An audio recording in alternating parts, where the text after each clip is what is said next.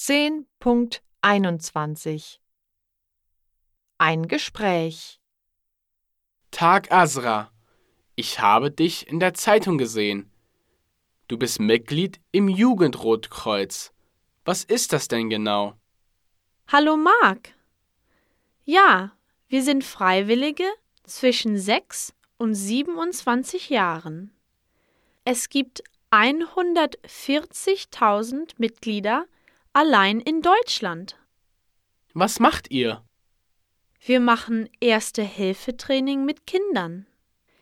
Wir organisieren Aktionen, um Leute über wichtige Themen zu informieren, zum Beispiel über das Klima, Kriege, Umweltkatastrophen, Unfälle, Krankheiten oder Hungersnöte. Das klingt ja interessant. Wie oft trefft ihr euch? Wir treffen uns jeden Dienstag um halb sechs im Jugendzentrum. Hast du Lust mitzumachen? Ja, auf jeden Fall. Gut. Am besten rufst du unsere Leiterin an. Sie heißt Anja Hammel.